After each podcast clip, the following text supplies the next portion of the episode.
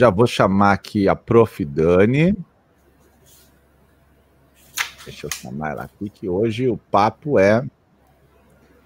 A Dani tem dois perfis. Daí, se eu erro o perfil, né? Já viu, lá no outro. Vamos ver se vai entrar aqui o meu AirPod. Uhum, conectado, ok. Oi, Dani. Bom dia. Bom dia. Deu certo? Deixa eu ver. Fala de novo aí. Bom dia. Ah, não entrou, viu só? Peraí. Não? não, o meu não entrou. O teu entrou, o meu não. Ah, tá. Porque o. Agora sim, vamos ver aqui enquanto ajeita. Aí. Bom dia, Fala. bom dia. Agora sim, sim, sim, sim. Já estamos ao vivo também no YouTube e lá na comunidade secreta do Facebook. Bom dia para todo mundo que está chegando aí. A gente que está em lives de aquecimento, fortalecendo e trazendo os professores para conversar. E hoje eu recebo a professora Dani Billing, especialista em imóveis públicos, em reurb, em desapropriação, em licitação. Eu tenho até medo quando eu vou conversar com ela, né? Porque é tanta coisa que se eu perguntar algo errado, eu passo até vergonha, né? Então, tá, bom dia, Dani. Onde é que você está agora? Estou em Porto Alegre, bom dia a todos que estão nos acompanhando aqui. Eu estava te ouvindo falar, Marcos, e estava pensando quantos aqui da live estão ainda deitadinhos embaixo da coberta. É, é como eu é, costumo assistir o Café é, com Registro Imóveis. É, é, é, isso aí que eu acho interessante a gente falar a verdade, né? Tem muita gente que assiste o café é, dormindo ali, né? Quase dormindo, só um olho aberto e aquela luz Isso. na cara, né? Isso é uma grande injustiça ali, ó. A Aninha já se acusou. Por que, que é uma grande injustiça, né? Porque o cara levanta, se arruma, vem para cá e a galera só dá aquela, aquela ligada assim no celular para ver se vale a pena ou não, né? É, não, eu confesso que eu, eu, eu praticamente assisto café com registro de imóveis como rádio, assim, eu ligo e fico ouvindo todo o debate. É isso aí, é isso aí. Mas hoje tu tá aqui, hoje tu madrugou, né? Eu vi. E Madruguei tu conseguiu, hoje. Conseguiu fazer toda a engenharia para transmissão simultânea, né? O pessoal né, não imagina. Negócio... Eu penso, o, o negócio está ficando evoluído, né? Está crescendo, então daí tem toda uma dinâmica para fazer essas lives. Não é só mais o Instagram, tem o YouTube também. É, isso aí. O pessoal não tem noção de como, como é que funciona aqui, mas na verdade a gente bota o celular em frente à câmera do micro, né? Daí ajeita o som para um funcionar aqui, o outro não, daí a coisa funciona, né? Ali a Isaura, eu assisto após atividade física, né? A Isaura mora na praia, em Natal, Dani. Não, ela mora em não, Natal. Ela mora em Natal. Isaura meus parabéns, porque a pessoa a essa hora já fez atividade física. É, isso aí, isso aí. Isso é impressionante, sabe? O pessoal que Não. faz atividade física de manhã é surpreendente. O cara tem que Eu admiro. Muito... O cara tem que ter muita força de vontade, né? Levantar e fazer. Não, não, tem que ter. No final da live a gente pode colocar essa pesquisa. Você assiste o café com RI na cama? ou na saindo para o trabalho na esteira? Não, o pessoal que que faz exercício essa hora da manhã. Guerreiros, guerreiros, guerreiros. Nós temos que reconhecer guerreiros. isso aí. Reconhecer. Tem gente que assiste no carro, né? Assiste no carro. Bom, vamos hum. nessa. Dani, e aí? Hoje o nosso tema é desapropriação na prática, né? Esse dia fiz uma live também com o Marcelo sobre desapropriação. É, são lives sempre muito legais, o pessoal gosta muito, né? E vale a pena sempre a gente lembrar que a desapropriação é um instituto um tanto quanto antigo, né? Mas cheio de detalhes e ainda utilizando aquele decreto da era Vargas, né? Que maravilha. Mas hoje, hoje na prática, assim, é, muita desapropriação. Como é que tu está vendo isso hoje? Bom, professor Salomão, a desapropriação ela continua, né? Sempre um instituto muito drástico, né, de intervenção na propriedade a gente sabe que é aquele último instrumento que o poder público vai utilizar, porque ele vai desapossar a propriedade do particular, né? Então, realmente é o instituto mais drástico, como a gente diz. E hoje, na vida prática, assim, eu vou te dizer que hum, a gente tem trabalhado muito mais com os decretos expropriatórios que já tem um certo tempo, do que com o, o processo realmente de elaboração de decreto de desapropriação. Então, que eu, da minha vida prática, assim, com o poder público, nos últimos anos, eu vou te dizer que decreto, assim, uh, formulado pelo poder público, de memória que tenha passado na minha rotina, né, de trabalho, faz, olha, eu acho que uns 10 anos. Mas a gente trabalha na vida prática com esses decretos já publicados e que muitas vezes não foi processado até o fim. A gente não saiu lá da hum. fase declaratória e não passou para a fase executória. Isso. Tá, mas, mas é, o, o, decreto existe, mas não foi Isso. complementada a sua prática. E lá no local real já tomou posse o Estado ou não? Muitas vezes, sim. Já tomou posse já tem a atividade pública lá eh, acontecendo, porém não se formalizou as fases seguintes. Então, assim, é, seria um, um, intermediário entre a desapropriação indireta, que não uhum. se concluiu, digamos assim, todos os procedimentos, mas tem um decreto já publicado e muitas vezes acaba por omissão do poder público, né? As sucessivas alterna, alternâncias de poder e de pessoas nos órgãos acaba que vai permanecendo. Muitas vezes acaba que a desapropriação também fica uh, pendente por duas questões. Um, quando vai para o registro de imóveis, daí o, o, o, o mandado, né? Já lá do uhum. processo judicial e é comum o registrador pedir a descrição do remanescente. Ah! Ai, Aí a ai, gente ai, chora.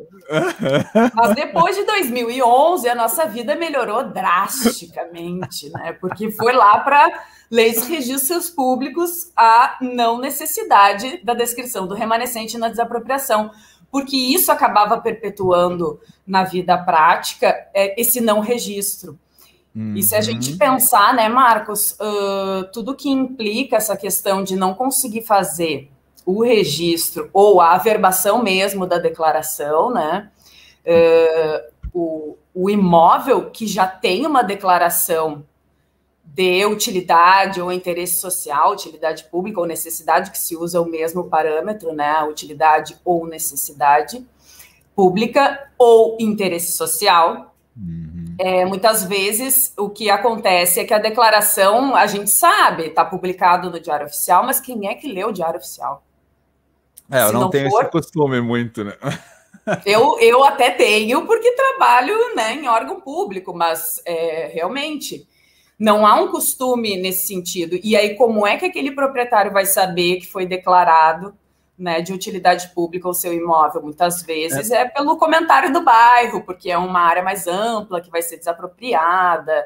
É, é hoje e... a gente averba na matrícula o decreto e espera Isso. ver se vai sair um acordo e aí a desapropriação amigável uhum. ou, ou se vai ir para a questão judicial e aí vem a emissão na posse e aí depois o procedimento anda, né? Mas a gente hoje Exato. consegue averbar. Agora, se tu não averba, realmente, cara, não tem como saber, né?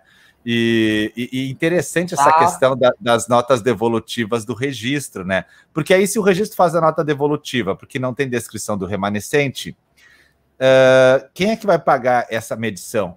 O Estado? Teoricamente. Esse é o drama, né?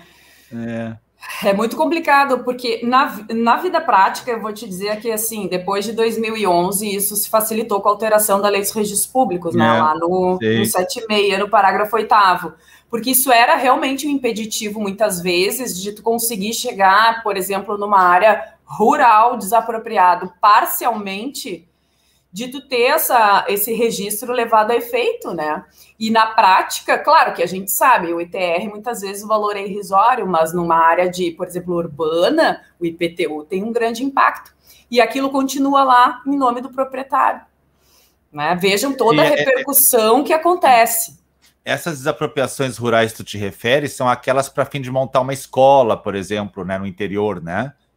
Muitas é que a desapropriação tinha Uh, aí falando bem, assim, uh, teoricamente, a desapropriação ela vai ter uh, algumas formas, tá? Algumas especialidades, que, como a gente chama, as formas especiais. A gente tem a ordinária, que vai estar tá lá no Decreto-Lei 3365 de 41, que vai ser para fins de utilidade pública ou interesse social, e as especiais a gente vai ter aquelas que são a urbana, que é a urbanística sancionatória, que é aquela que está lá no Estatuto das Cidades tem que seguir todo o regramento do Estatuto das Cidades, a questão da notificação, a implementação do IPTU progressivo e, por fim, depois de todos os lapsos temporais, a desapropriação. Eu vou te dizer que na vida prática, até se o pessoal aí tiver algum exemplo para a gente, quiser colocar depois lá na plataforma, ele é tão difícil de implementar porque é tão longo prazo e a efetividade dela acaba se perdendo, que isso é um debate no âmbito do direito urbanístico. Como implementar a desapropriação do Estatuto das Cidades. Uhum. Né? Porque, para fins mais, práticos. Mais difícil que a do decreto em si, né?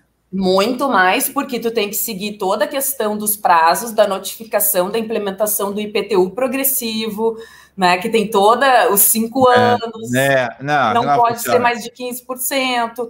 Então, tudo isso acaba cerceando muito a aplicação do Instituto.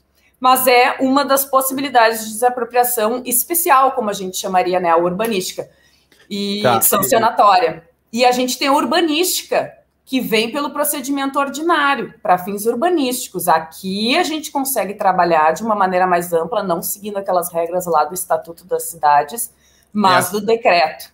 Essa para fazer reurb, no caso? Fazer uma reurb, ou nem uma reurb, fazer uma, uma regularização de um loteamento clandestino. Isso. Ou... Redefinir os parâmetros do bairro, né? A, a, toda a questão urbanística. E uma das situações que agora eu vim estudando bem recente para a utilização dessa desapropriação é o caso daqueles imóveis abandonados. Né? Muitas vezes tu hum. construiu uma edificação de 20 andares e no meio da construção a empresa faliu. E ficamos com os espigões, com os esqueletões nas cidades, muitas vezes em áreas uh, tombadas, em áreas centros históricos. E aí, ah. o que, ah. que se faz com isso? Tá, que, calma. Que era, era uma empresa particular que foi Isso. edificar e aí ela quebrou e ficou aquele espigão, assim, só aquele esqueleto, né? Muitas vezes lá, na, na Rua da Praia, perto da Galeria do Rosário, lá em Porto Alegre, tem vários, assim, né? Tá. Aqui e tem a... um famoso. É... Isso aí, isso aí, eu conheço. Tá. E aí, o pessoal invade isso aí para morar ou não? Eventualmente tem alguma invasão, mas em geral, né, Marcos, é, é, fica aquele esqueletão lá. Normalmente os primeiros andares têm algum tipo de ocupação, porque o resto fica inviável. E aí a necessidade também de se analisar. Isso é um grande problema. Eu estava estudando isso recentemente para algumas soluções e hum, é um grande problema das grandes cidades, porque a gente identifica aqui nas maiores cidades, Caxias, Pelotas, Bento é, aonde mais Santa Maria, a gente tem Porto Alegre, uh, essas áreas que foram abandonadas e no na, que acontece? A empresa faliu, como é que tu vai resolver essa situação? Né? O particular não vai dar fim à obra. Muitas vezes os adquirentes se reúnem, tentam dar, como aconteceu com os condomínios, com a, um, as edificações da Encol, famosa, né, que deu fundamento à lei do financiamento da alienação fiduciária, graças à quebra da Encol, uhum. né? É, verdade. E foi a origem, né, da lei de alienação fiduciária, porque as empresas quebravam, ficavam os espigões para trás e e aí, aí como qual... é que ficavam os adquirentes? Qual é o interesse hoje do Estado em desapropriar um esqueletão desses? Organizar o sistema todo ali? O que, que ele Olha poderia... que interessante quando a gente aprofunda nesse tema, a gente vê quais são as implicações, né? A primeira coisa, assim, lendo as reportagens desses espigões nas cidades, a gente começa a ver, assim, os comentários abaixo das notícias, assim, ah, mas agora o poder público vai uh, desapropriar, né, com dinheiro público, uma área que é particular. Mas olha a repercussão que tem, por exemplo, um prédio abandonado de 20 andares numa área central é, agora eu já vou lá para a teoria, tá, gente? A gente vai lá descer, que é a teoria das janelas quebradas. Ah, Deve conhecer, né, Marcos? Linda teoria, é... linda. É um, é, é um estudo americano que foi feito na cidade de Nova York e na Califórnia, falando sobre a questão de deteriorar um patrimônio e como ele vai gerando toda uma criminalidade no ambiente em função de uma janela quebrada. Então, o experimento fala sobre isso. Eles deixam um veículo no melhor bairro de Nova York e um veículo no pior bairro da Califórnia. E aí ele está intacto. Ele permanece intacto nas duas regiões. Aí na região pior ele começa a ser deteriorado. Porém, quando tu coloca esse mesmo veículo numa área nobre e quebra uma janela dele, em seguida ele é depredado. Então, tem toda uma teoria em cima disso, o direito urbanístico fala sobre isso, o direito penal fala sobre isso. Aham, isso aí. Que é tu deixar depreciar esse entorno, tu gera um grau de criminalidade e de depreciação de todo o entorno que tu não consegue recuperar em um certo momento. E realmente é isso que acontece. Essas áreas acabam sendo invadidas, acabam sendo centros de crimes de toda sorte e deprecia muitas vezes, normalmente estão em áreas ou nobres ou em áreas uh, históricas. Essa então, teoria realmente tem interesse público. É, essa teoria das janelas quebradas, ela é muito legal, muito interessante e se aplica bem às praças que têm pouca iluminação. Isso. Você tem uma, numa cidade uma praça e as luzes estão quebradas, ela tem pouca luz, ali começa a ter um tráfico de drogas, começa a ter um pouquinho de prostituição no banheiro público, começa a ficar perigoso para a família passear à noite, e isso vira uma bola de neve. À medida que você deixa na praça bastante luz, né, e deixa o ambiente limpo, a criminalidade acaba saindo dali e procurando outro lugar. Então, tudo aquilo que está abandonado acaba, acaba gerando mais é, mais uma sensação de que o Estado não está ali. Por isso, esse teste que foi feito, que a prof falou, e, e é linda essa teoria, de deixar o carro com a janelinha quebrada, as pessoas passam e olham aquela janela quebrada e olham, mas sabe, esse carro está abandonado, o cara vai ali e abre o vidro, abre a porta, né, para ver o que tem dentro, né? Aí o outro. Já dá uma mexida no toca-fita. Toca-fita não tem mais, né? no rádio, tá no rádio. Né? Cara, a... a... pessoa entrega a idade. toca-fita não tem. É, não, toca-fita, para quem não sabe o que era, era um troço que tocava uma fitinha de som, não existia CD ainda. Né? Moderno era quem tinha auto-reverse, né? E, e à medida que isso vai gerando todo esse abandono, daqui a pouco os caras estão levando o pneu do carro, daqui a pouco os caras estão levando o limpador de para-brisa. Exato. Porque dá um ar de abandono. Então a teoria das janelas quebradas é isso. E aí o espigão que está abandonado lá no centro, não é de ninguém, Aí vai lá um cara, sobe, daqui a pouco ele faz um ponto de drogas ali, porque não é de ninguém, o outro também, e isso passa a gerar criminalidade naquele bairro. Daí o interesse do Estado em desapropriar e reorganizar aquele local.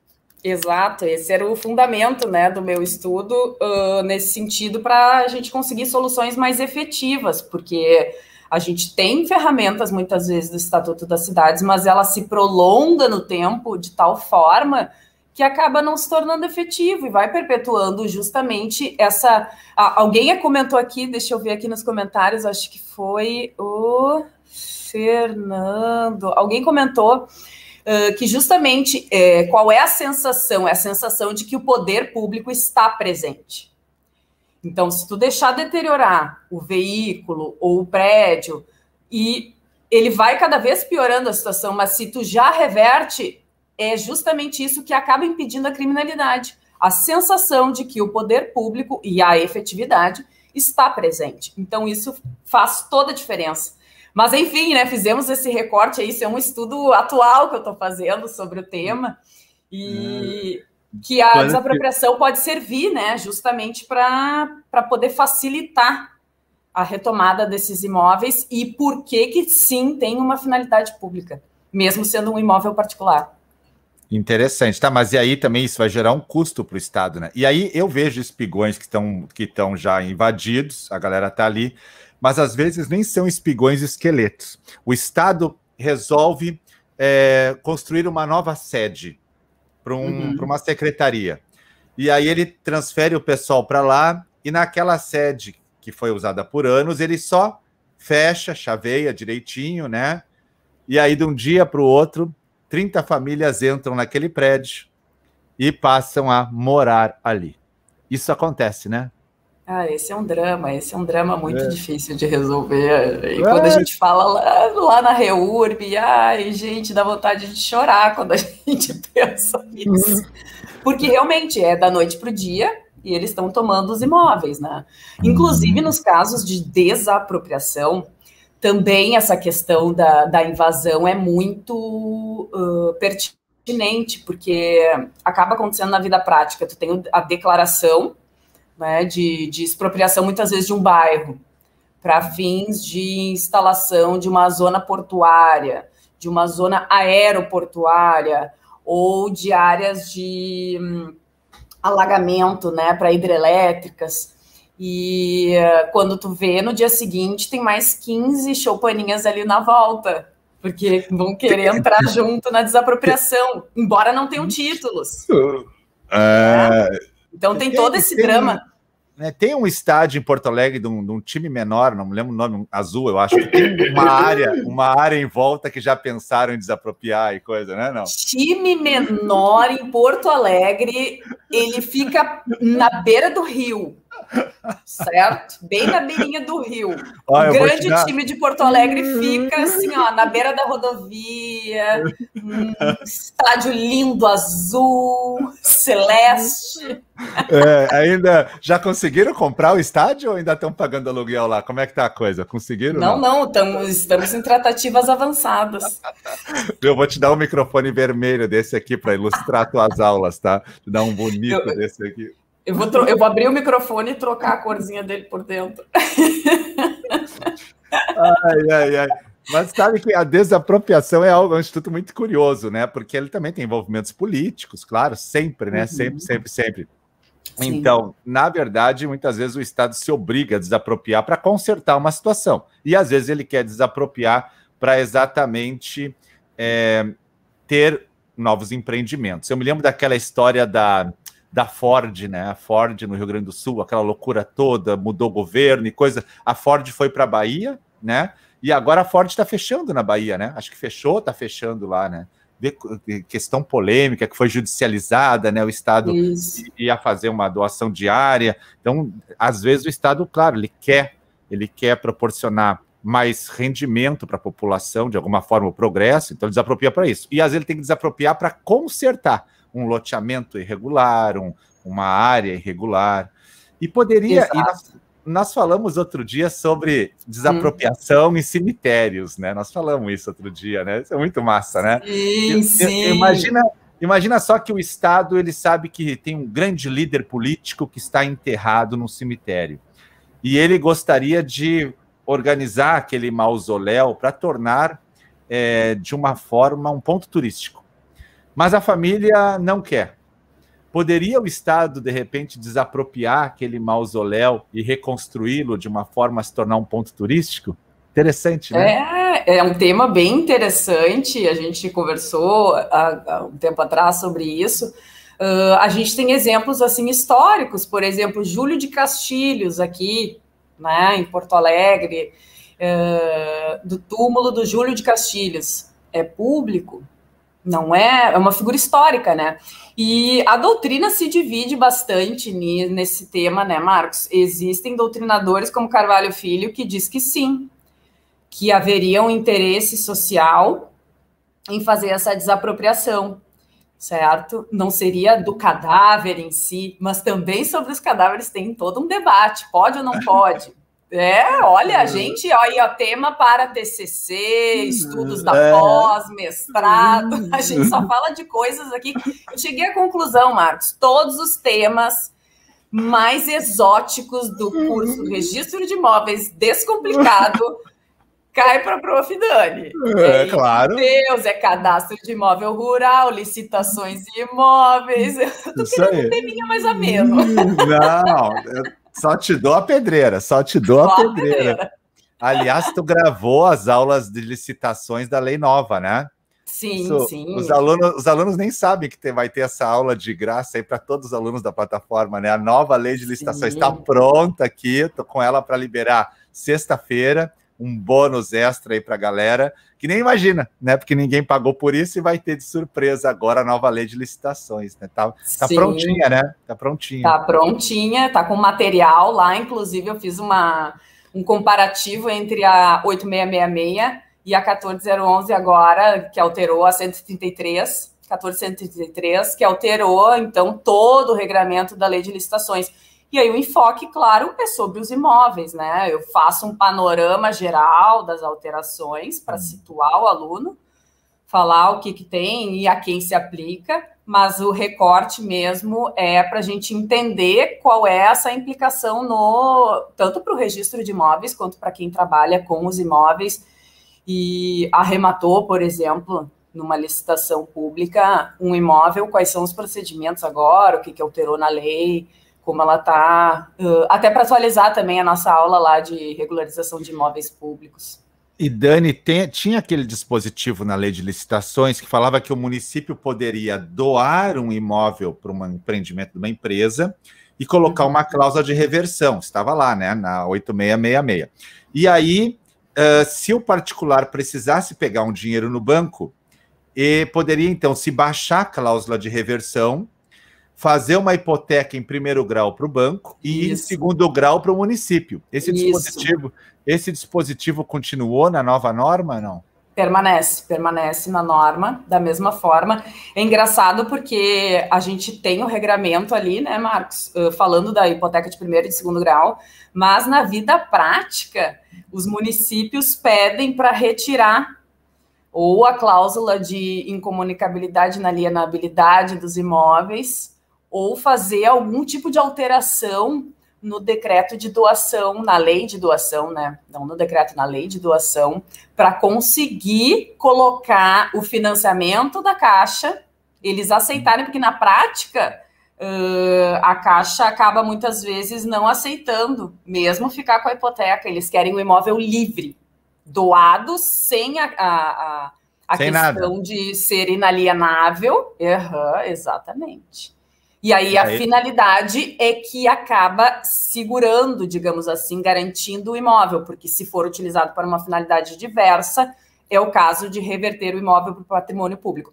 Todos os imóveis doados né, pelo poder público, isso está lá na nova lei de licitações, escancarado, tinha na anterior também, tem que reverter para o patrimônio público se desviar a finalidade. Então, não tem como usar para outra situação. Já está previsto a... na própria norma. E isso está previsto na própria norma. E a desapropriação da mesma forma, né? A gente vai trabalhar aí. E tem uma questão interessante da desapropriação. É, quando ela é amigável, a desapropriação amigável, bom, não preciso judicializar, o poder público entrou em acordo com o particular, foi lá, fez a avaliação do imóvel, chegaram a um acordo quanto à indenização, vai ser pago e não é incomum, gente. É bem comum nos municípios do interior haver essa desapropriação amigável. Tu deve ver aí, né, Marcos, uhum. na tua comarca, uh, até a, né, que é, o município Normal. como está muito próximo do administrado consegue ter essa aplicabilidade da desapropriação amigável. O, claro. Os entes públicos muitas vezes acabam utilizando de uma maneira mais macro quando tu tem grandes áreas, como a gente teve aqui, desapropriações de áreas aeroportuárias, em que foi feito no âmbito judicial, porém em composição amigável. Não, uhum. se, não se tem um. um uh, o processo foi judicializado porque tinham diversos entes, mas foram feitos mesas de negociação, e isso o poder público tem que pensar cada vez mais em desjudicializar as questões. E lá se tratou da questão da avaliação, da questão da indenização, da questão da negociação com os particulares. E aí a gente tem toda sorte de assuntos sobre desapropriação que dá horas a fio, né? A questão dos honorários, como se aplica. Como é que se aplicam os honorários na desapropriação? É sobre a diferença, não é sobre o valor da avaliação do imóvel, porque eu já vi muitas situações dos advogados chegarem lá dizer, não, eu, nessa mesa de negociação, dizer assim, os honorários são 20% do valor do imóvel. Alto lá, está previsto na lei que é sobre a diferença negociada. Então, se a avaliação inicial é de 100 mil reais do imóvel e chegou na mesa de negociação da desapropriação e se conseguiu alçar 200 mil ou a 150 mil, vai ser sobre esses 50 os honorários aplicados ali judiciais, né, o do processo. Os honorários contratuais são outra coisa. Então, assim, são detalhes que a gente tem que se ater, porque muitas vezes o expropriado né, acaba ficando com uma indenização ínfima. E... É, o, o, essa questão da desapropriação amigável, que é por escritura pública, ela é muito interessante, né? Porque vai ao tabelionato e faz, né? A gente conversou isso aí, o Marcelo também na outra live.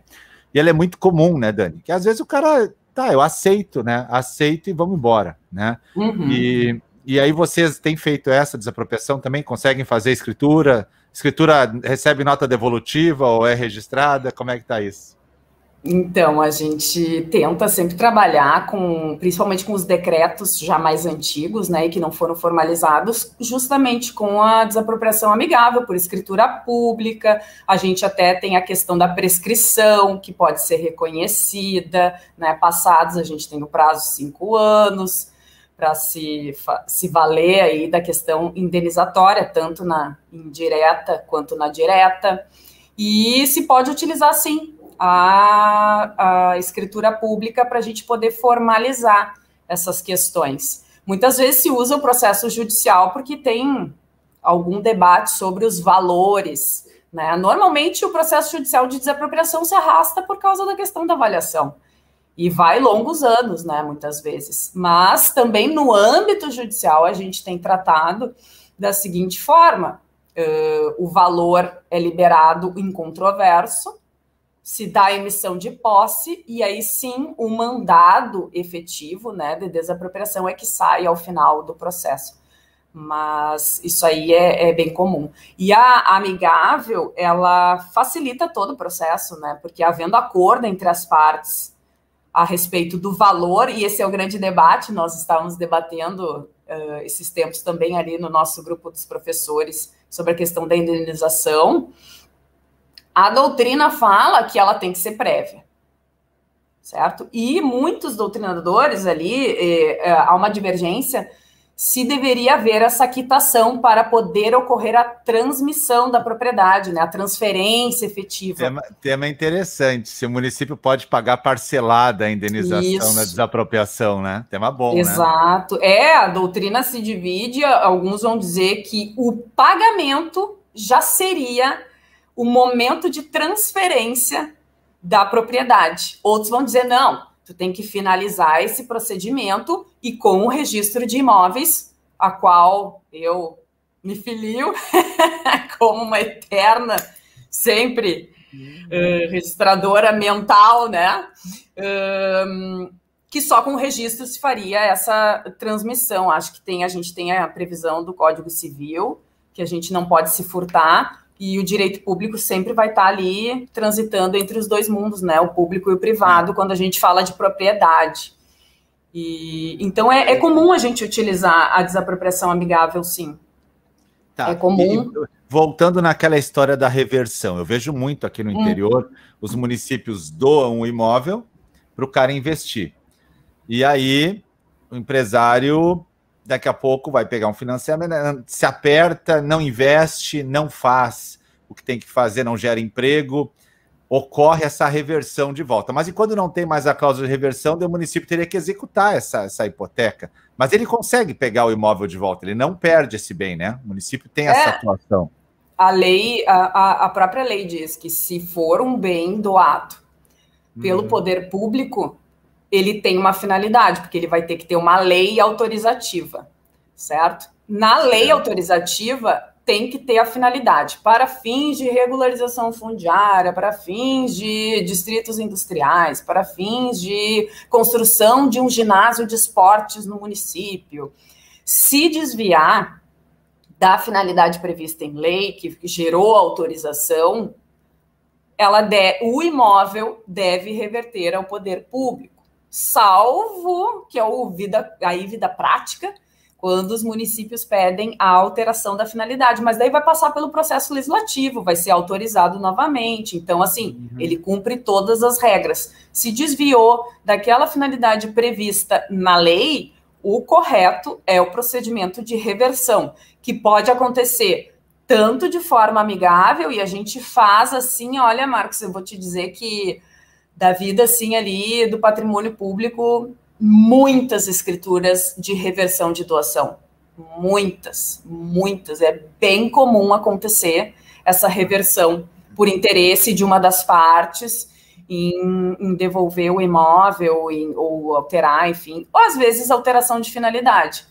E então, sim, acontece e normalmente por escritura amigável, não processo judicial pedindo a reversão, né? E, questionando a finalidade. Às vezes a coisa judicializa, né? Porque realmente desviou muito, muito a finalidade e tem que reverter. Legal, hein? Então essas tuas aulas de licitação aí estão uma maravilha para quem vai receber elas, né? É, até sexta-feira acho que elas estão prontas, vão subir, largar para os alunos essa novidade maravilhosa. Muita clareza da Daniela, o pessoal está falando lá no YouTube, né? Coisa boa. Tá, ah, Dani, e os, os só para apimentar um pouco assim, mas você é uma das poucas pessoas que eu conheço que entende de enfiteuse, né? Como tem esses casos, né? Quando eu tenho dúvida, eu sempre mando para ti, né? Tem muita enfiteuse ainda pública? Pública, tem muita? Temos, temos muita.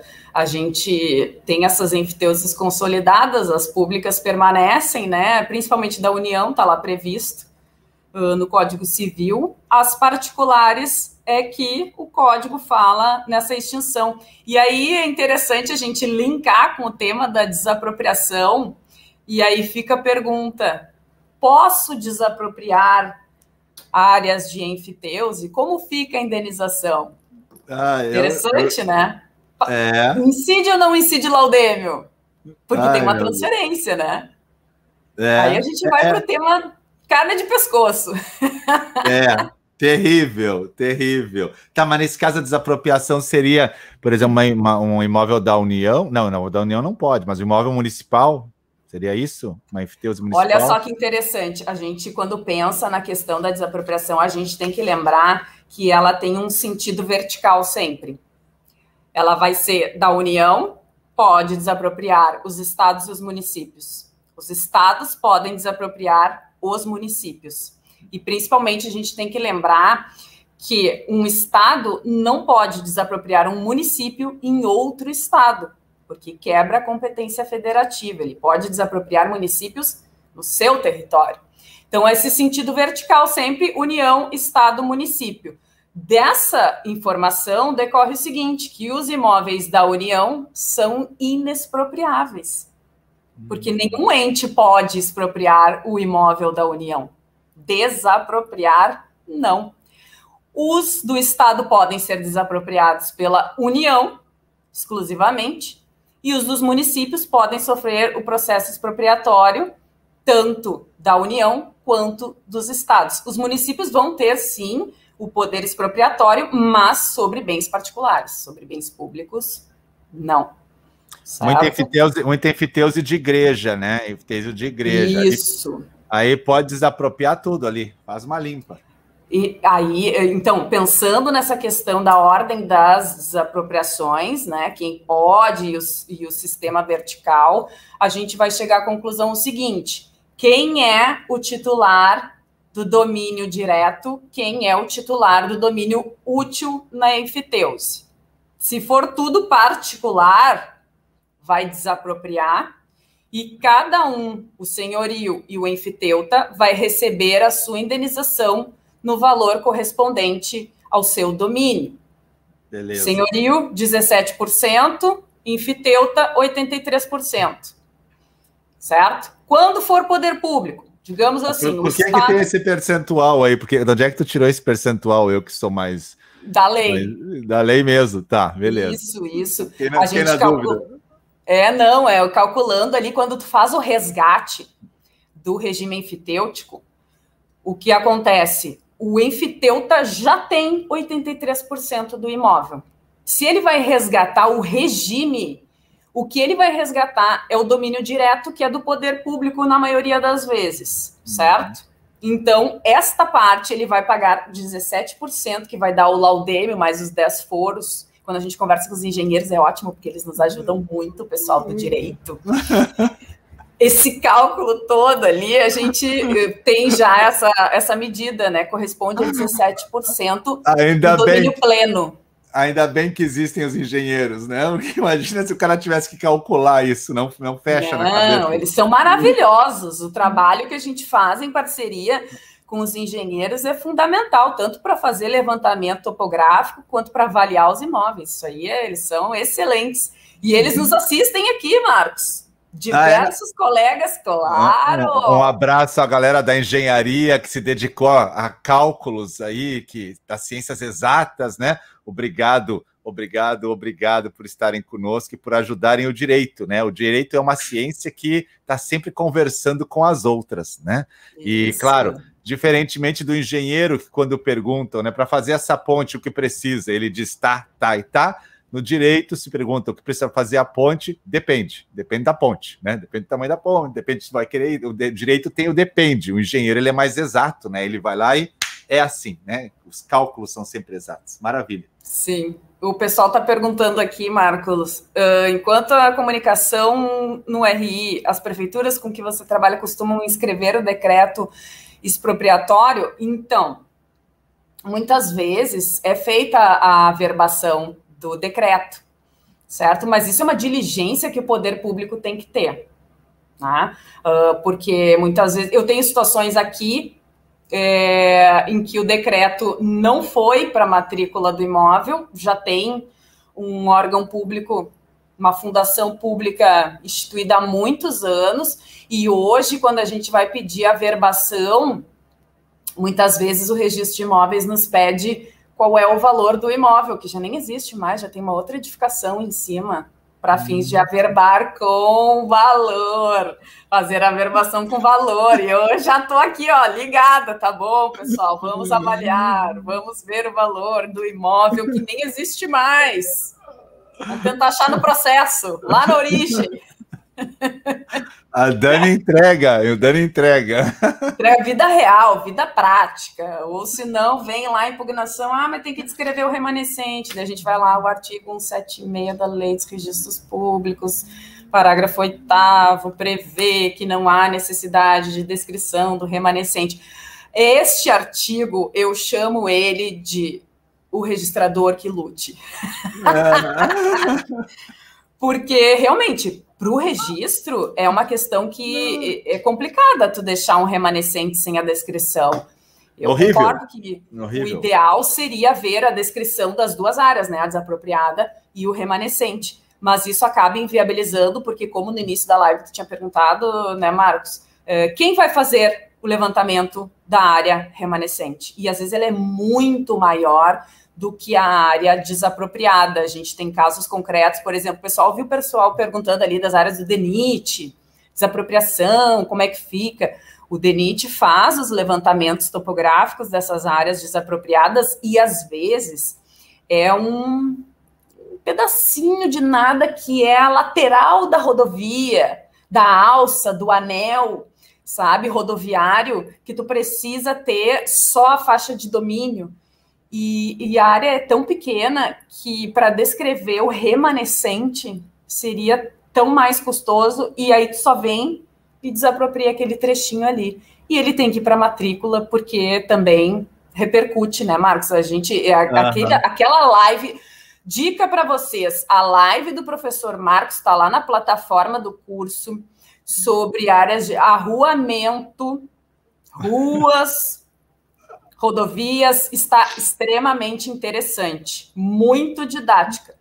Porque é isso, às vezes tu tem a desapropriação indireta, no caso, no âmbito federal tem acontecido a desapropriação direta, sabe, efetiva, hoje, né, hoje, quando a gente tem ampliação das rodovias e tudo, mas são áreas muito pequenas, aí a gente pode falar de direito de extensão, que o imóvel, se o imóvel do particular ficar inutilizado, perder o valor econômico porque sobrou um remanescente muito ínfimo, o poder público tem que desapropriar aquela área também. Né? A gente é. tem vários institutos ali para poder não tornar os imóveis inutilizados em função da desapropriação, né? Tu, tu, tu, lembrou dessa minha live de arruamento? É, faz uhum. o que? Já faz, já faz uns 60 dias, eu acho. Não, essa live é ela. é muito boa, é. Marcos. Muito eu boa. Eu assisti ela. Eu fiz sozinho pensei... essa, né? Isso, sozinho. Sozinho. É. sozinho. É. Eu assisti essa live e disse: vou assistir mais umas duas vezes até. entrar aquela coisa. Eu, eu, vou fazer de novo essa live. Eu gosto desse tema de arruamento, né? Quando eu falo arruamento, eu falo desde estrada até as ruas mesmo, municipais, né? Isso. As avenidas. Isso. Como isso fica na matrícula, da onde ele vem. Se não vem de. Se, se, se a rua vem de um processo de loteamento é barbada, barbada. Uhum. Nossa, agora, se ela não vem de um processo de loteamento, começam as confusões. A Doralice viu também a live. Isso é uma live boa, né? Tem muita live Muito minha boa. que está no, no YouTube e algumas não. Algumas estão só na plataforma dos alunos mesmo. Até eu vi alguém é. ali no, no YouTube está perguntando se pode assistir a aula de REURB pelo YouTube. No YouTube, só do YouTube que está perguntando, tem um aulão de REURB de duas horas e pouco ao vivo, assim, com vários professores. Mas o módulo de REURB detalhado que eu dou aula e que a Dani dá aula, esse só na plataforma dos alunos, esse só lá dentro. Material PDF só lá dentro, tá? Então, no YouTube, tudo que você vê na rede de mim, tudo é 10% do que eu dou tá? Só falar. É ah, verdade. Você tá todo dia. Pois é, mas é só 10% para você ter uma ideia. Tá no YouTube ou no Instagram, é só 10%. O resto todo tá na plataforma dos alunos e aí eles podem confirmar isso aqui no chat. Eu tenho certeza que vão confirmar. O que tem na plataforma dos alunos é 90%, tá? O que você vê é aqui verdade. no YouTube, vê no Instagram, é 10% do que existe na verdade. E a Dani é minha professora lá. A Dani é professora lá e ela dá aula de REURB sobre imóveis públicos da aula de concessão de direito real de uso, concessão de uso para fins de moradia, dá aula de agora licitações, ela dá aula só efiteus e só pedreira. Pedreira. Cadastro rural. Cadastro rural está gravando. É isso aí, só pedreira, é pedreira. É só isso pedreira. Aí. Só pedreira. Muito bom, muito bom, muito bom. Bom, são 7 horas e 26, a gente ainda tem mais um tempinho, Dani. Uh, tu tá gravando o que mais lá para nós, né? Essa do, do, do de, da licitação tu gravou. Concessão Gravei. de uso, tu gravou. Tá gravando o cadastro rural para o móvel de, de imóvel rural, né? O módulo de imóvel Isso. rural todos os cadastros ali para a gente desmistificar essas questões, descomplicar o assunto.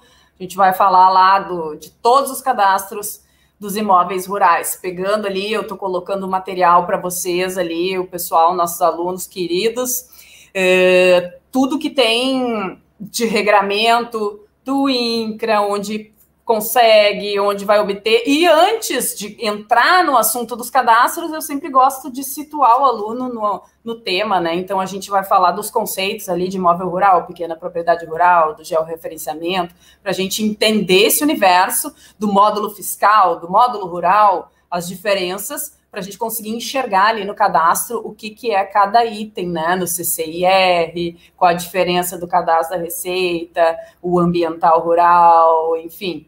A gente tem um Muito universo legal. bem vasto ali. E o debate sobre o cadastro e o registro, né, sempre pertinente. Tá muito vivo. legal. E na sequência eu tô com a enfiteuse, né, que esse, esse material é mais pesado. Toda vez que a gente conversa sobre enfiteuse, eu digo assim, ah, tem mais esse item aqui. ah, tem mais isso aqui, a desapropriação, a indenização, pode, não pode, resgate sempre surgem perguntas sobre o regime enfitêutico. É impressionante como Sim. sempre tem um assunto que a gente pensa, ah, tem mais esse, esse viés que veio das perguntas dos alunos. Então, é, para mim, eu olho e digo, é um tema infindável. Parece não, é, ninguém mais fala de enfiteuse, né? Uhum, ela está viva, sobrevivendo. Tá, tá, sobrevivendo. Tá, e, e, muita coisa pública, né? E ainda imóveis construídos sobre imóveis públicos com regime de enfiteuse, muita coisa da igreja também. Eu tenho isso aí. Então é. O pessoal isso. acha, ah, acabou, acabou, não preciso mais estudar. Não tem. Enfiteuse sempre vai ter que estudar, até porque o código de 16 nessa parte está valendo, né? Para enfiteuse particular, né? Isso, se mantém as regras do 16. Isso. E a ideia é que uh, elas sejam extintas, né? Na verdade, tem todo um debate se ainda continuaria a cobrar laudêmio nas enfiteuses particulares, porque o Instituto, né, previsto pelo Código, deveria ser extinto. Tem muito tema ali que a gente que gera muita dúvida, porque às vezes até a jurisprudência ela é muito escassa nesse sentido. Mas é, é, é muito interessante. Eu queria lançar um desafio aqui, Marcos. O segundo, o primeiro é quem está assistindo as lives dormindo, deitadinho, que nem rádio, ou já está mil na academia, né, indo trabalhar, fazendo, né, se preparando para o trabalho. E o segundo desafio é para os alunos do curso Registro de Imóveis Descomplicado. Eu quero saber quem, quantos já terminaram de assistir todo o material que tem disponível na plataforma.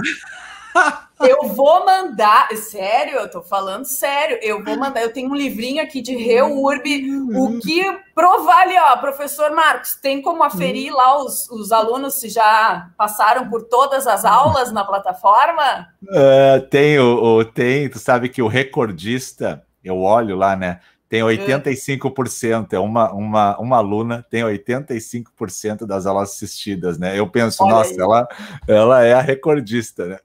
Olha, não, é porque assim, e tem tanto material que eu tava pensando nisso ontem, disse, será que alguém já conseguiu, assim, ó, de, como a gente dizia na minha época, né? Virar a máquina é. do videogame? Será? É, Porque muito, muito material. E não para de entrar também, né? A gente vai agora inserir as aulas de licitações, sem falar nas outras profs, né? Que, gente, prof. Yasmine, prof. Letícia são duas máquinas, né? Prof. É, Tati, são, são, outra. É, é, Impressionante o que aquelas gurias fazem. Eu e a prof. Dani, a gente já é, né, um pouquinho mais, digamos assim, madura do que as meninas. E aí a gente é um pouquinho mais lenta. Mais né? experiente. Isso, a gente tem um outro ritmo de vida, aquela coisa toda. Mas as meninas são um furacão e a, a, a hum. mentoria tá bombando, né? Tá bom. Tá. Tá. E agora vai abrir a mentoria para advogado, né?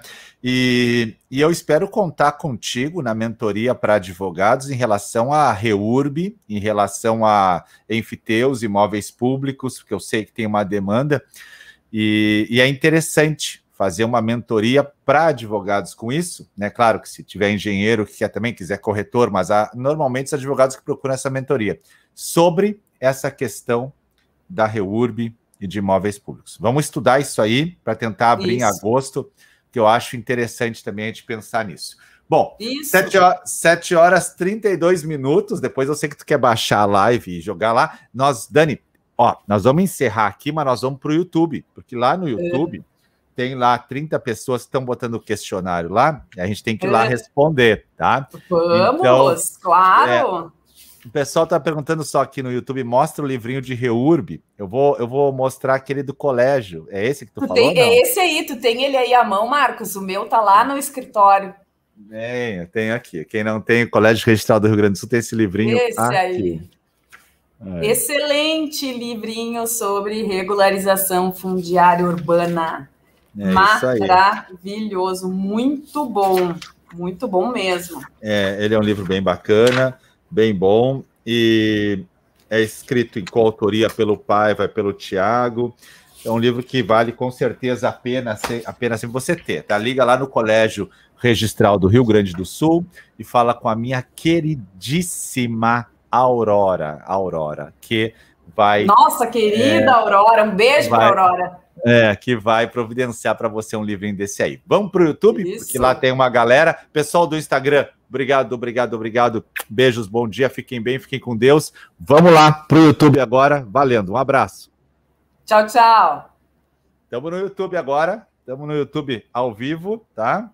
Deixa só eu colocar tirar o fone, que aí eu consigo te ouvir. A galera do YouTube já é um pouco mais acostumada que eu demoro um minutinho, porque eu tenho que botar aqui no, no ar o outro lance.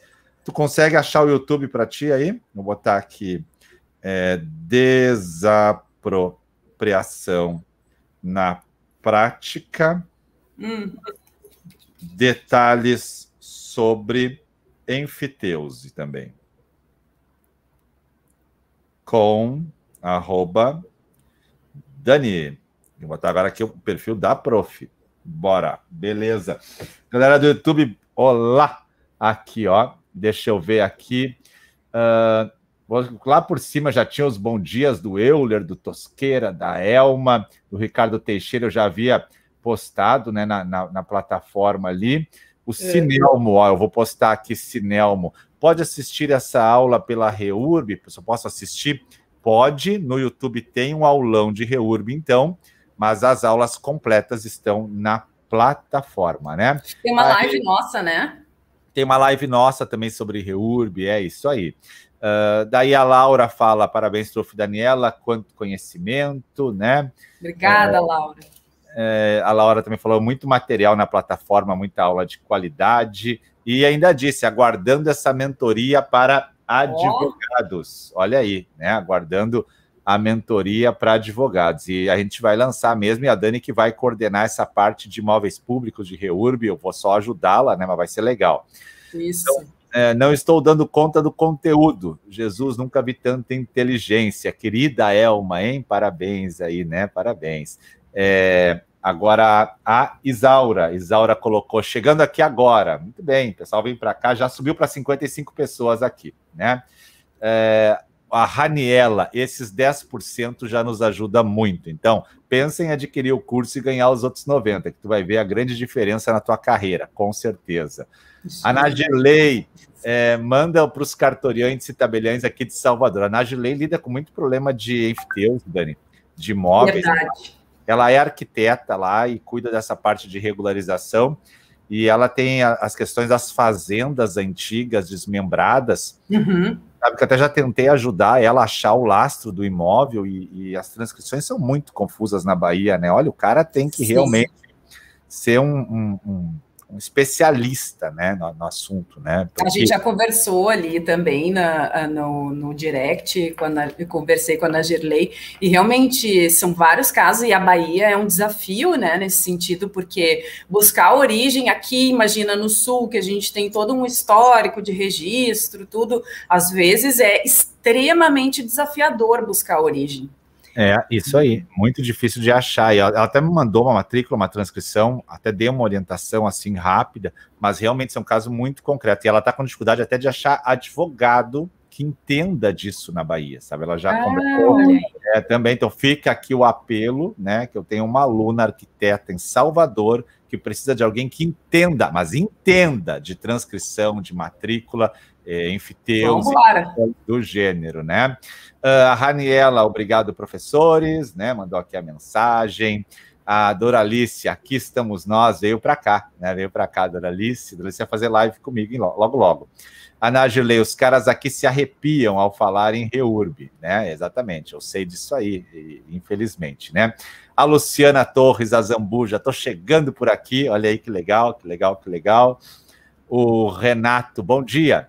No caso de trabalho escravo, ocorre a expropriação por ausência legal. Isso não acontece, obrigado. Tem que ocorrer. Né? Renato, né? ali, essa, vou responder para ele: é, o trabalho escravo é uma das causas de desapropriação confiscatória, né? Como a gente chama, dos imóveis. É o trabalho escravo e os imóveis onde tem a plantação de plantas psicotrópicas, né? Que é, enfim, utilizado uhum. para fins de tráfico ilícito de drogas, essas áreas são desapropriadas com fins de confisco, ou seja, não tem indenização, e serão utilizadas, inclusive, essas áreas, tanto do trabalho escravo, que foi incluída na lei posteriormente, no decreto-lei, né? E a questão das plantas psicotrópicas, que fala na Constituição, elas vão ser utilizadas para fins, tem essa finalidade prevista, para fins de reforma agrária ou um, reurbanização e utilização para fins habitacionais. Legal, legal, legal. É, a Carolina, cheguei aqui também, olha, a Carolina veio para cá, né? A Janaína Mombach migrando, migrando para cá, muito bem, né? A Fabiana Pereira, da Advocacia de Belo Horizonte, bom dia, chegou agora, seja bem-vinda também, né? Marina Dalk, Advocacia e Consultoria, também quer essa mentoria, já estou pensando na renovação do curso, muito conteúdo, Netflix do professor Salomão, olha aí. É um Netflix, né, Marcos? Cheguei a essa conclusão, porque toda hora tem um episódio novo. Sempre tem um novo episódio sobre algum assunto do registro de imóveis. É, Sempre é tem. Aí. Muito legal. A plataforma tá linda mesmo, né? Linda, né? É, Nagilei, cuido ainda não, mas brigo, né? Aí ela briga, Nagilei vai buscar os direitos das pessoas é, que precisam do seu direito fundamental, tá certíssima, né? É, tá a Marina, Bahia, Bahia é o terror, né? Sendo sincera, né? A gente sabe que não é fácil a parte antiga registral lá, né? Raniela, o acesso à plataforma é vitalícia por um ano. Por um ano, tu tens o direito de acessar lá o curso quantas vezes quiser, mas é um ano. É um ano porque também a gente tem que pagar os professores, há toda um, uma questão de valores aí. Então, depois de um ano, você pode renovar. A gente não chegou ainda ao primeiro ano, vai chegar só em janeiro, né? Uhum. Mas nós temos 1.600 alunos em três, quatro edições do curso, né? A gente vai para a quinta agora. É, Verônica, bom dia, explicações são ótimas. Amo assistir vocês. Obrigado, Verônica, que está lá no Facebook. Ela tá, tu vê que ali apareceu a rodinha azul, ó, ela não está vendo pelo Isso. YouTube, ela tá vendo Obrigada, Verônica. Professor lá no Facebook, né? Essa aula é transmitida ao vivo no Face, na comunidade secreta e no YouTube, tá? Ana Gilei, essa questão do cultivo de plantas deve ser avaliada com muito cuidado. Verdade, tem que ter um cuidado Isso. aí enorme, porque o uso medicinal está cuidando e resolvendo muita coisa. Verdade, né? Claro, alguns países, claro. Isso é bem mais desenvolvido em alguns países a questão do uso medicinal. Algumas pessoas precisam, inclusive, né, de algumas plantas específicas, né? 7 horas 41 minutos, Prof. Dani, já podemos, já podemos encerrar. Não, alguém perguntou, tem mais coisa ali só. Tem Aqui, mais ó. perguntas aí? É, a Deli gente... Freitas tem enfoque preparatório para concurso. Deixa eu te contar uma coisa, Deli. Eu tenho 1.600 alunos, tá? Sei, é, 55% são advogados, né? Advogados. Agora, concurseiro, eu devo ter no mínimo, no mínimo, sei lá, uns 400, né? Uns 400 concurseiros de cartório. E aí nós abrimos uma mentoria para eles vai observar o que está acontecendo nessa mentoria de registro de imóveis, notas e registro civil. O pessoal que está fazendo a mentoria lá, está fazendo para concurso do país inteiro, está amando. E o preço da mentoria bem abaixo de mercado e a qualidade é impecável. A primeira turma da mentoria abriu agora. São mais de 60 alunos fechados com os professores e eu dou aula ao vivo toda semana. Dá uma olhada nisso aí. E o material que tem na plataforma, ele serve muito para todos, advogados, concurseiros, tem corretores de imóveis. Você não entende registro de imóveis, está cansado da teoria, vem aprender com o tio, confia, tá? ai, ai, deixa eu ver o que mais. Agora apareceu mais recados ali. Miguel, bom dia. Beatriz, professor Salomão e professoras, a equipe já faz parte da minha vida diariamente. Imagina depois de eu me inscrever no curso. Bom, daí você vai entrar lá na comunidade secreta e vai interagir com a galera toda. Nós temos, além do curso, uma comunidade secreta que discute os pontos, né? Adeli, hum. já quero. Muito bem, seja bem-vinda. Tenta a vaga. Eu digo tenta a vaga porque da última vez eu abri por dois dias. Foram 480 alunos e eu fechei. Ficou uma galera de fora, que está para essa edição agora, tá? E se tu conseguir acordar cedo no dia da inscrição, tu pode ganhar os bônus. Por exemplo, tem um bônus que é uma mentoria individual comigo, gratuita. Tem 20 pessoas que ganharam, quem se inscreveu às 6 e 7 da manhã. Das 6 e 7 às 6 e 9 foram 70 inscrições, só 20 ganharam a mentoria individual. Então acorda cedo no dia que abrir as vagas e bora lá, né? Henrique, estou fazendo avaliação para desapropriação parcial de um imóvel para expansão de um cemitério. Olha aí o cemitério. Olha aí. Está uma briga enorme pelo valor da área remanescente. Olha que interessante, hein? Pois é, Henrique, a questão da área remanescente aí, é... porque assim, a desapropriação é parcial. A avaliação tem que ser da área expropriada, quanto que vai pertencer o remanescente. A gente só avalia o remanescente se for algum debate sobre o direito de extensão. A área ficou, perdeu o valor econômico, né? Porque foi retirado, digamos assim, um, algum acesso muito importante, teve uma repercussão que tornou ínfimo o valor econômico do remanescente porque senão não há necessidade de fazer essa avaliação do imóvel remanescente. Aí eu não sei qual é a repercussão que eles têm a, a, a ideia de, de mencionar, porque a expansão de um cemitério, o remanescente da área particular não teria necessariamente uh, um interesse direto né, de, de avaliação. É, interessante, interessante, interessante.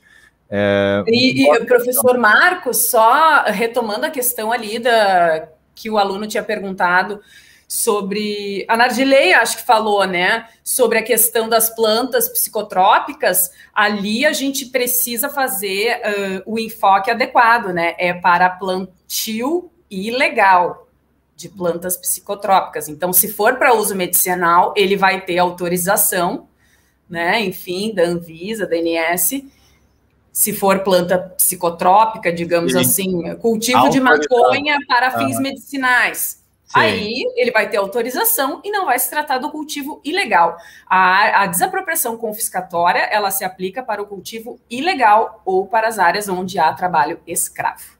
Beleza, show de bola. Uh, a Carolina Paiva, fabulosa. Adeli, uh, como pego melhores informações? Adeli, entra no meu site www professorsalomão.com.br. Lá tu vai te inscrever para o evento gratuito, que é dia 2, 4 e 6. Tem um evento ao vivo comigo, com a Dani, gratuito, e depois do evento eu abro vagas do curso, tá? Então, primeiro, vem participar do evento aqui no YouTube. No último evento, 15 mil pessoas se inscreveram, Tá? Nesse, nós já estamos com 8 mil pessoas inscritas, é dia 2, 4 e 6. Vai lá, te inscreve, www.professorsalomão.com.br. Vai lá, bota lá o teu e-mail, tu vai ser direcionado, vai receber um e-mail na tua caixa postal, vai ser direcionada para um grupo de WhatsApp onde eu dou as informações do evento. Participa depois. Se tu gostar depois, aí tu pensa em adquirir o curso. Mas o evento é gratuito, vem aí que tu vai gostar. Uh, Carolina Paiva, a dedicação dos professores é impressionante. Obrigado, obrigado, obrigado. Confio mil por cento. Obrigado, obrigado, obrigado. Paulo, parabéns. Obrigado. Marina Dalk, advocacia, vale muito a pena. Fiz outros três cursos de direito imobiliário. O curso de professor é incomparável. Obrigado, obrigado, obrigado. Eu nunca falo isso, deixa que vocês falem, né? Eu não, não falo, né? Vocês falem. A competência para Renato, para expropriação do imóvel que possui trabalho escravo e plantas é da União? Estado União. De podem confiscar, acho que é a União, né? Isso, essa, essa previsão ali a gente tem como da União, especialmente é uma divisão que a gente tem da, da competência é, para áreas rurais, é interessante. Porque se for para fins de reforma agrária, somente a União tem essa competência para desapropriação. Mas os estados e o município podem fazer desapropriação de áreas rurais, mas não para fins de reforma agrária certo? Então tem, a gente tem que diferenciar quando é a desapropriação ordinária e quando vai ser a especial. Na mesma situação, o trabalho escravo, né? Ele tem esse recorte da, do crime federal, né? A União vai poder daí desapropriar essas áreas em que se tem o trabalho escravo e as plantas psicotrópicas. Beleza. Doralice colocou, eu ganhei a mentoria, no caso, foi muito bom. A Doralice acordou cedo no dia, foi dia 31, a última abertura de vagas, dia 31 de maio. Ela acordou cedo e estava entre as 20 primeiras. Fizemos a mentoria esses dias com ela. Tem a foto da mentoria com ela no meu Instagram, tem lá a foto. Meu Instagram tem muito material disso aí. Nina, Sim. professor, deixa o meu contato para Nagirley. Aí, Nagirley, ó. Olha ali. Também estudo algumas fazendas antigas de Salvador sou Vanderlei Mascarenhas. Tá, mas tá no perfil da Nina, é isso? Vanderlei no perfil da Nina? Bom, Najirley, aí ó, apareceu alguém para tentar te ajudar. Então, vai lá, anota aí o contato e ela estuda fazendas antigas de Salvador. Olha, Olha aí, aí que legal. Que legal, pode ser um bom diálogo aí. Obrigado, Nina Moura. Obrigado, obrigado, hein? É, eu adoro poder fazer esse network, essa conexão. Fico, fico muito feliz, muito feliz ajudar assim que deu certo. Tomara que dê muito certo, né? A Marília Sarmento, aquisição de propriedade, extinção de enfiteuso do imóvel, em uso particular, precisa de aval do município? Aquisição de propriedade e extinção da enfiteuse de imóvel em uso particular. Se o, o regime enfitêutico é entre particulares, não vai precisar do aval do município para essa compra e venda, porque na prática o resgate do regime enfitêutico é uma compra e venda, né? A gente só no, na enfiteuse chama de resgate. Muitas vai vezes o tabelião fala. Vai ter o ITBI só. Isso, exatamente. Beleza. No particular seria isso, né? Esse é o debate Sim. se haveria é. incidência é. ainda de laudêmio ou não para o senhorio no particular. Legal. Ótimo. Tem as aulas de enfiteuse da Dani aí, se prepara para assistir, Marília. Estou preparando Adeli, essas aí. Adeli Freitas, obrigada. Botou as palminhas, muito bem. Doralice, dá um like aí. Pessoal, dá um like aí na live, né? Pra gente, que aí o YouTube lê que a, like, a live é boa e aí ele distribui ela. Eu posso fazer mais lives também, né? Nagilei agradeceu. Eba, né? Olha aí como faço contato. Ela deixou o contato ali no chat, Nagilei. Ela deixou o contato ali no chat, né? Cadê você? Eu vou puxar aqui de volta, olha ali, ó. Vê na tela se apareceu ali, Nagilei, o contato dela, né? Sou Vanderlei Mascarenhas é o nome, mas o perfil é da Nina Moura, tá? Anota ali, tá ali na tela para você. Ela deixou um contato e tem ali Vanderlei Mascarenhas, ele colocou, mas o perfil é da Nina, né? Pessoal aí que usa perfil um do outro, marido e mulher, deve ser, não sei se é o mesmo nome com apelido, né? Fica aí, eu que sou um pouquinho leigo, fica o meu abraço para os dois. Se são um só, se é os dois, se é uma alma gêmea, tá um abraço também, né? Uh, qual o seu Insta? Estou aqui em Ilhéus. Ó, oh, apareceu mais um alguém para te ajudar. Olha aí. Estou aqui em Ilhéus, posso montar um grupo das três para uma possível solução. Ó, Marina, a Nagirley, ela, ela está no meu Instagram lá, eu, eu sigo a Nagirley, então se tu procurar lá o nome dela no meu Instagram, você vai achar, tá? Então apareceu mais uma aí, Nagirley. Ó, tu vais ganhar pessoas para te ajudar, tá? Vai ganhar sim, né? Como chama? Então tem essa segunda advocacia aí.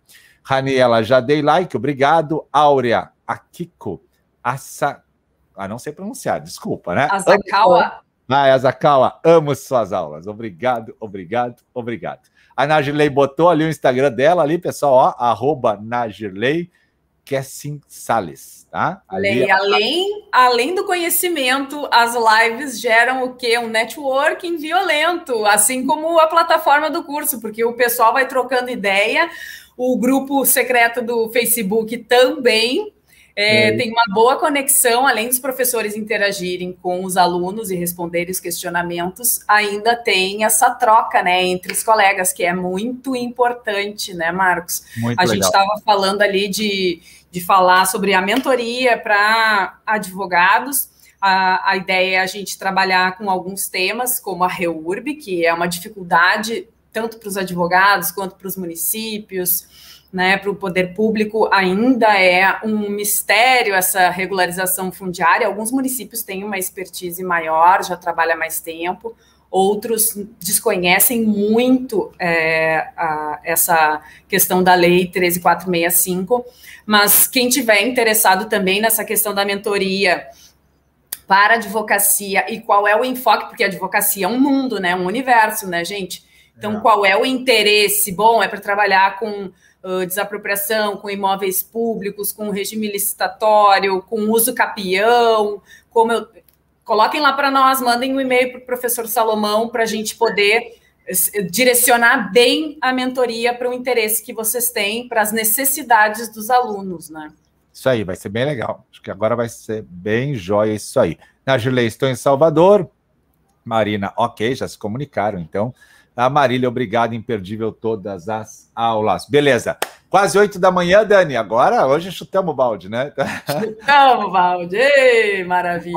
E ainda teríamos muito tempo para falar sobre desapropriação, né? Desapropriação é. é. um assunto que não tem fim. Se a gente pegar súmulas, então, do STJ, é. do STF, nós vamos longe.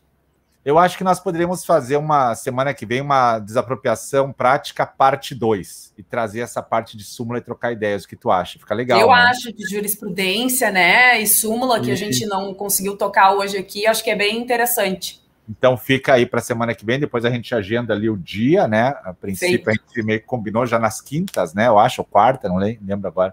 Mas a gente meio que já deixou ter, mas vamos organizar de novo ali e vai ser Bom. massa então. Dani, obrigado pela tua presença. Deixa uma, uma mensagem para o pessoal aí, que ainda tem 50 pessoas conosco aí. Deixa um abraço para eles e vamos nessa. Eu que agradeço, Marcos, mais uma vez pelo convite. Nos primeiros minutos, quando eu acordo na manhã, eu penso por que, que eu aceitei este convite. Mas depois flui, eu acho ótimo, daí já vou no pique do dia. Então, quero agradecer a todos pela audiência e dizer que vocês já estão se diferenciando tanto na carreira quanto nos estudos, por já estar cedo da manhã aqui, ó, juntos com um café com registro imóveis. Eu vejo que o teu público é muito fiel e cada vez cresce mais. E venham assistir agora os sete passos do registro de imóveis, porque o Netflix Salomão é incomparável. Realmente não há nada no Brasil do mesmo nível do curso uhum. do registro de imóveis descomplicado. E eu falo muito mais pelos meus colegas do que por mim, porque eu tenho certeza da qualidade de todos eles e do professor Salomão, eu sou suspeitíssima para falar. É... Já nem vou repisar este assunto, porque é essa figura que vocês conhecem, né? Esse conhecimento é... todo, essa gentileza em compartilhar com todos nós, já ao longo dos anos, né? Desde. Uhum. Nem vou falar desde quando, deixa assim, né? Vamos deixar assim? Melhor não, melhor não, melhor não, melhor não, melhor não. Show de bola. Obrigado, Dani. Obrigado, Obrigada a todos. Pessoal que ficou conosco aí, tenham todos um ótimo dia. Agora eu vou encerrar aqui, Dani.